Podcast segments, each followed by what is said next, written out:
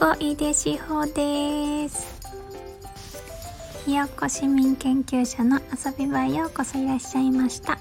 この番組は一般市民としての立場で研究論文を書いている私が面白い論文をご紹介したり自分の身近なこと子育てやアートご飯のことなどについてお話しする番組です。今日も聞いてくださってありがとうございます。というわけでちょっと今回はえっと名前を変えちょっとだけ変えたりとかあと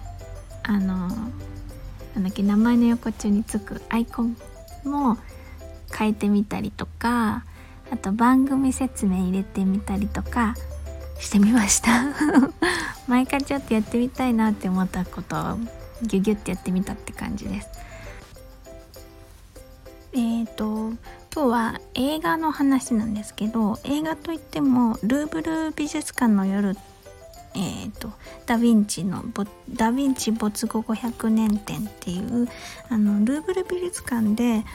ーと、催された企画展のドキュメンタリーみたいな映画です。であの内容としてはそのダ・ヴィンチ展を、えっと、映像で追うんだけれどそれがその閉館後の夜に、えっと、撮影したってことで「ルーブル美術館の夜」っていうタイトルがついてるみたいです。で、うんと、企画展をあの仕切ってた方なのかな？あの2人の学術芸員の方が説明して、えっと、それをあの映画を見てる人はそそれを追っていくっていう感じだったんですけどあのー、見せ場としてはルーブル美術館の凄さっていうのとあとはやっぱり企画展自体の楽しさっていうのがあのー、感じられる映画だったなと思います。で私ルーブル美術館には3回ぐらい行ったことがあるのかな。でもちょっと私ルーブル美術館若干苦手意識があってそれ映画を見て思い出したんですけども圧が半端ないんですよね。そのすっごい天井高いしちょっと動いてもパーンって音が響いて跳ね返ってくるしあとなんか重厚感っていうかもうどうだすごいだろみたいな感じのがあって私はあのすごいなっていうあの圧倒される感じがあの醍醐味だなと思ってるんだけど私の好きなタイプの人じゃないって感じ。だけどやっぱり綺麗なものは綺麗だしすごいって思います。でえっと、ルーブル美術館の館内も結構映してくれていてそれがすごく楽しかったなって思います。えっと螺旋階段とかちょっとした階段の曲線のをこういうふうに綺麗に追ってる映像だったりとかああいうのは自分で行くっていうよりも映像となってるものを見た方がその美しさを堪能できるんだなって思いました。でですねうんと内容がえっとダ・ヴィンチの生涯を追う生涯というか作品のあの流れ生涯を追うっていうような流れでこの時にはこういう背景があってとかっていうのを追ってくれるので私も全然あのもともと美術はあんまり詳しくないというか楽しんでるだけで何にも知らない。何にも知らない私でもああそうなんだっていうふうに分かるように丁寧に追ってってくれていたのであのダ・ヴィンチっていう名前しか知らないっていう人でも楽しめる映画なんじゃないかなって思いました。で私がすごくあの気づいたこの映画で気づいたというかよかったな見てよかったなって思ったのは2つああ3つかな。あってそのけ学術あれ学術あれ学術じゃないや。学芸員だ。学芸員の人が話をしてくれるとその作品の違いと年が取るにつれての作品の変化っていうのがすごく分かりやすくでそのダ・ヴィンチの作品の変化っていうのはつまりダ・ヴィンチ自身の変化っていうふうになるのでそのそれが捉えられるっていうのがあこんなに違うっていうのが面白かったです。一番印象的なのは「と受胎告知」っていう作品とあと「聖アンナと聖母子像」ってあの3人3人かな？4人だったかな？あののあと肖像画というか聖母子像があるんですけどその2つのあの圧倒的な違いはその輪郭があるかないかっていうところで受胎告知の場合は割とはっきりした輪郭があって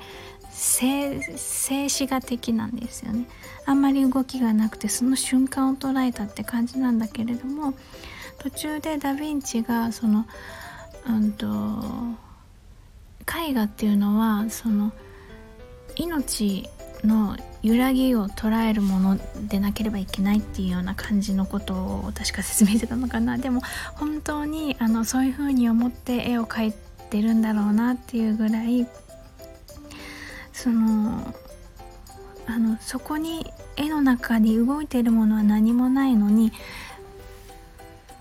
命の振動が空間を通して伝わってくるっていうような感じになってたのが聖アンナと聖母子像ででモナ・リザもそういう風なこうあの命を持っているそこの絵の中に何かが宿っているっていうようなのをすごく感じる風にだんだんなってたんだなっていうのが私はすごく面白い発見だなと思いました。であとは未完あの完成されてない作品にもすごく力強さがあるっていう話がされていてあのそう作品を完成するっていうのはその全部色を塗ってもうはいこれで完璧っていうものがあのだけが素晴らしいものじゃないっていうのはそれはあのいろんなことに通じるなと思ってあのそうだなってえっ、とちょっとなんかこう私にも勇気をもらったというかね、完璧じゃなきゃいけないっていうようなのよりもそのもっと伝えなきゃいけないことがあるっていうのは気づきました。で最後にあの思ったのが私のそのアートとかその美術館とかの楽しみ方っていうのが大なんとなく映像作品でその素晴らしさを見るっていうことも楽しいんだけれどやっぱり私が一番楽しいのは作品との体験っていうかその作品と私の対話を楽しんでるっていうことなんだろうなって気づいたんですね。なぜかっていうとその映像作品ではその作品との対話ができないわけですよね。あの視点が定められてしまってるわけだしこうあの上から下から上にこうやってあの映像が作品をこう舐めるようにしていくところとかは私はそこを見たいわけじゃなくてもっとこっちからこういう部分を見たいとかもっと引いていってこの全体像であの話がしたいっていうように思うのですごくストレスを感じるんですよね。でも、まあ、それはあの自分の美術アートとのあの楽しみ方っていうものがそこであの初めて気づいたのでなるほど私はそういうスタンスで楽しんでたんだなっていうのが発見できて面白かったです。だからこの映画を見る人はすごくその人たちなりのあのたくさんの楽しみ方があるんじゃないかなと思いました。ああとねルーブル美術館のねあのサモトラサモサモトニケ？あれ？サモサモトじゃあ調べよう。サモトラケのニケね。サモトラケのニケ。これ生で見た時もすごい圧巻だったし、大好きになったんですけど、この映画の中にも出てきて、ちょうど階段の、大きな階段の踊り場みたいなところにサモトラケのニケが佇んでるというか、こう、居座っているというかなんですけど、それを映像にあのに出てきた時にもう半端ないと思って。圧とか。映像越しでこれなんだって思って。あーなんかすごいめっちゃ会いに行きたくなっちゃったなーって思った映画です。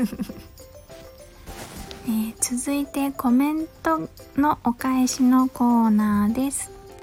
ちょっと前の放送のところであのブランクーの空間の鳥の回のえにコメントいただきました、えー、ソフィーさんありがとうございます。すごいですね。嬉しいですね。ってコメントいただきました。いやほんとソフィーさんめっちゃ優しい。ありがとうございます。なんかねうんそう嬉しかったのと思って。いやソフィーさんもねあのねあのお声にもね優しさにじみ出てるけど本当あのコメントも優しくてあったかいコメントありがとうございました。はい次は、えー、前回の前の回かな。大原美術館のお話の時のコメントのお返しです、えー、まずアズマックスさんコメントありがとうございます。大原美術館良いですね。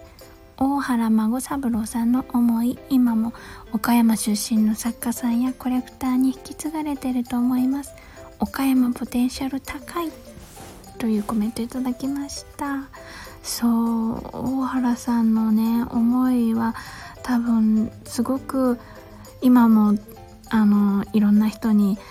あの引き継がれてるんだろうなって思いますただの来館者のである私ですらこんな感動してるんだから やっぱりみんなでこれを守っていこうとかどんどん発展させていこうみんなに開いていこうっていう気持ちはねきっとあのすごく熱いものがあるんじゃないかなって思います。で、はずまくさんありがとうございました。で、お次の方はえー、123453 コメントありがとうございます。私も大原美術館好きです。現地へ行った時町の歴史を知れる博物館と合わせて訪れてとても勉強になりました。ということでありがとうございます。あ博物館もある。あれ岡山博物館とかかな？何だろう。私ね大原美術館しか行ったことないので是非今度行った時は博物館も一緒に行ってみたいと思います。美術館も好きだけど博物館もすごい面白いですよね。えー、123453コメントありがとうございました。えっと次またあソフィーさんまたコメントここにもありがとうございます。えー人の思いでつながれていく紡がれていくか。家庭を知ると味わいもひとしおですね。高橋周さんも倉敷に移り住むなど魅力的な土地なのですね。っていただきました。ありがとうございます。私高橋さんってご存知なかったんですけどご存知なかった？存じ上げなかった。知らなかったんですけど調べてみたらすごいあのなんか可愛い作品で現代美術家の方なんですよね。違ったらごめんなさい。でえっとあのどこかの大学の教授されてるのかな？もう退任されてるのか。ちょっとごめんなさい。あやふやで。あの今90歳だったかな。結構おじいちゃんだけど。あなんか素敵なあの作品アーティストの方なんだなと思って。あのありがとうございます。いつか私もこんな方の作品に出会える時を楽しみにしたいなと思います。ソフィーさんコメントありがとうございました。ということで今日も最後まで聞いていただいてありがとうございました。では皆様良い一日をお過ごしください。ひよこ井出志保でした。